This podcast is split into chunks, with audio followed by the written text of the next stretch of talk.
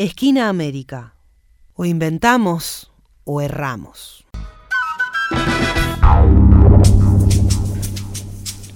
y ahora sí, y ahora sí, porque yo me adelanté, pero escúchame, quería escuchar todo, quería escuchar las postales para la integración, quería escuchar a Javier.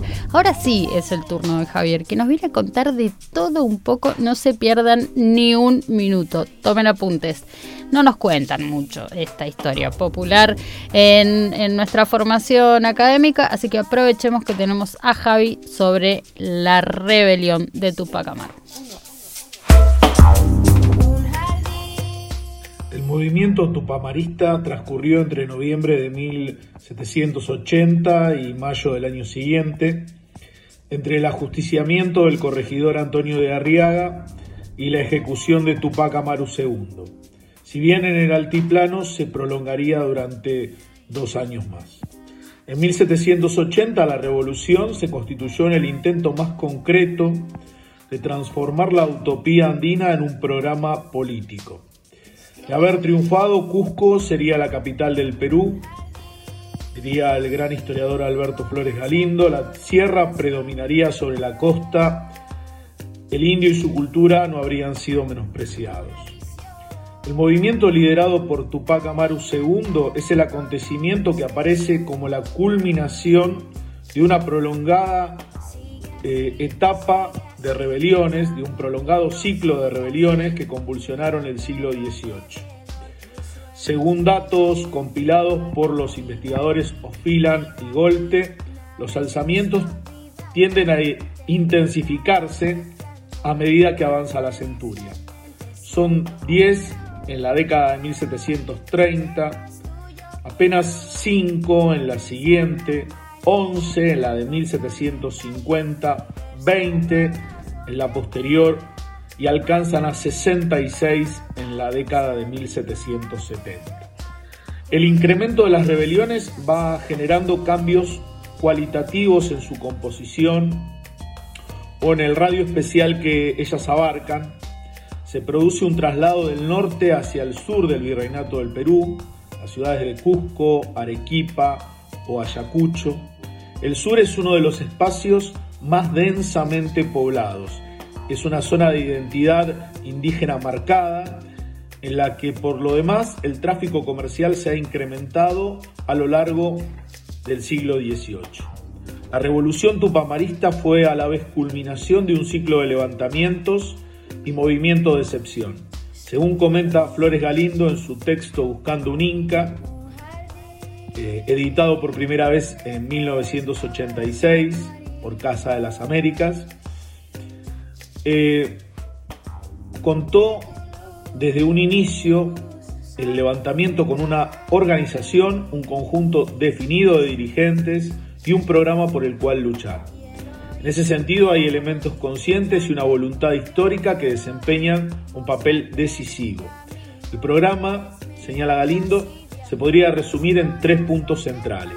La expulsión de los españoles, o chapetones, como se acostumbraba a decir despectivamente. No bastaba con suprimir los corregimientos y los repartos, debía abolirse la audiencia, el virrey y romper con cualquier dependencia con el monarca español. Dos, la restitución del imperio incaico, fiel a una lectura de los textos del Inca Garcilaso. Pensaba se pensaba restaurar la monarquía incaica teniendo a la cabeza a los descendientes de la aristocracia cusqueña. Y tres, la introducción de cambios sustantivos en la estructura económica, eliminación de la mita, de las grandes haciendas, la abolición de la aduana, de la alcabala, que era un impuesto a la venta, y de la libertad de comercio. El programa reclamaba el liderazgo de los curacas y de los nobles incas. El líder rebelde pensaba conformar un nuevo cuerpo político en el que convivieran armónicamente mestizos, negros e indígenas, rompiendo con las distinciones de castas y generando solidaridades internas entre todos aquellos que no fueran españoles. El principio que podía unir a los colonizados contra España era la idea del Inca, que era un principio ordenador que permitía superar el caos y la noche instaladas a partir de la conquista.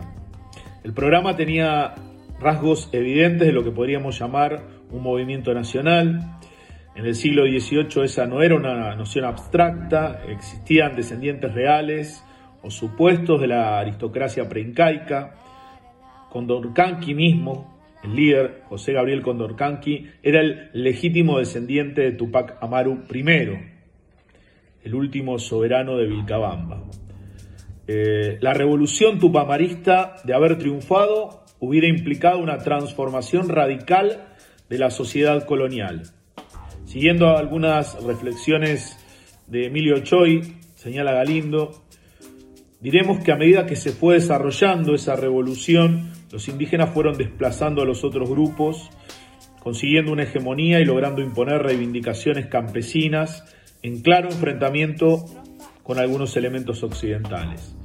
Las masas anhelaban la vuelta del Tahuantinsuyo, que la imaginación popular había recreado con los rasgos de una sociedad igualitaria, un mundo homogéneo compuesto solo por los runas, es decir, por los campesinos andinos, donde no existían grandes comerciantes, ni autoridades coloniales, ni haciendas, ni mitas.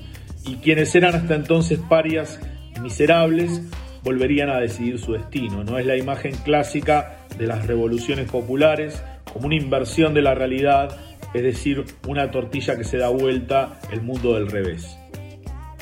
La revolución contenía en su seno dos bloques internos disímiles, ¿no? Una aristocracia aborigen que se había enriquecido con el tráfico comercial en la etapa previa, que incluía al propio Condorcanqui, es decir, a Tupac Amaru II, y campesinos que eran rebeldes, que eran víctimas del encomendero y de la economía, tal cual estaba articulada en el sistema colonial. La apuesta revolucionaria combinaba características nacionales, étnicas y también clasistas. En los inicios del levantamiento estas confluían, luego las, las divergencias surgieron al, al calor de los acontecimientos. Los campesinos entendían que habían sido convocados para un pachacuti, es decir, para una transformación, para una recuperación de un orden antiguo, para un movimiento telúrico que recuperara la armonía perdida a partir de la conquista. La derrota del movimiento no eliminó su potencia ni su calidad disruptiva, en todo caso solo cristalizó una momentánea frustración colectiva, ya que plantea luego Mariátegui, la esperanza indígena es absolutamente revolucionaria. A medida que uno va revisando las obras, la posibilidad del incendio se torna más cercana. ¿sí? Quizá uno de los textos donde el incendio aparece nítidamente es en la rebelión que relata el escritor peruano José María Arguedas, que recopiló eh, varias versiones sobre el mito de Incarri a mediados del siglo XX y que vivió siendo un niño levantamientos andinos en la década de 1920 y luego los volcó en, sus obras literarias.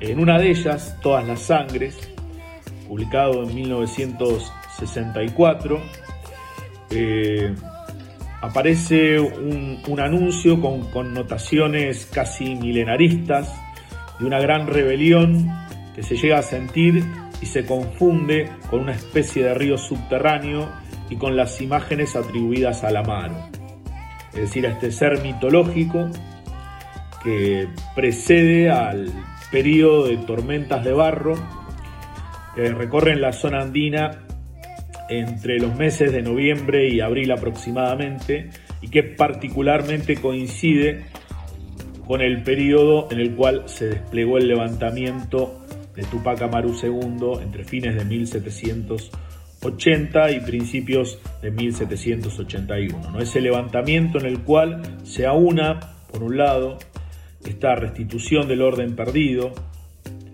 estos mitos que circulan, ¿sí? y que mm, se pueden retrotraer a, la caída de, Vilcabamba en el siglo XVI, a la muerte de Tupac Amaru I y al cercenamiento de su cabeza, que ha desaparecido, pero que los sectores populares imaginan que en algún momento va a volver a, unirse al cuerpo decapitado y cuando eso suceda se producirá este movimiento telúrico, este Pachacuti, pero en paralelo también a nociones milenaristas que llegaron a América por parte de algunos religiosos eh, que planteaban eh, la inevitable llegada en algún momento de la era del Espíritu Santo. Tupac Amaru II, que procedía, como dije anteriormente, de la nobleza incaica, pero que había sido educado por jesuitas, de algún modo aunó ambas perspectivas. Era el Pachacuti y también era esa llegada del Espíritu Santo, ¿no? esa esa tercera era que sucedía a las eras del Padre y del Hijo. Eh, Alberto Flores Galindo, este historiador peruano del que hablé previamente y en el que me basé para realizar algunos artículos y ahora para eh, elaborar este, este audio, de alguna manera compendia todo esto con, con una frase que es hermosa que dice Buscó siempre sobreponerse, navegar contra la corriente, construir una identidad. ¿Cómo?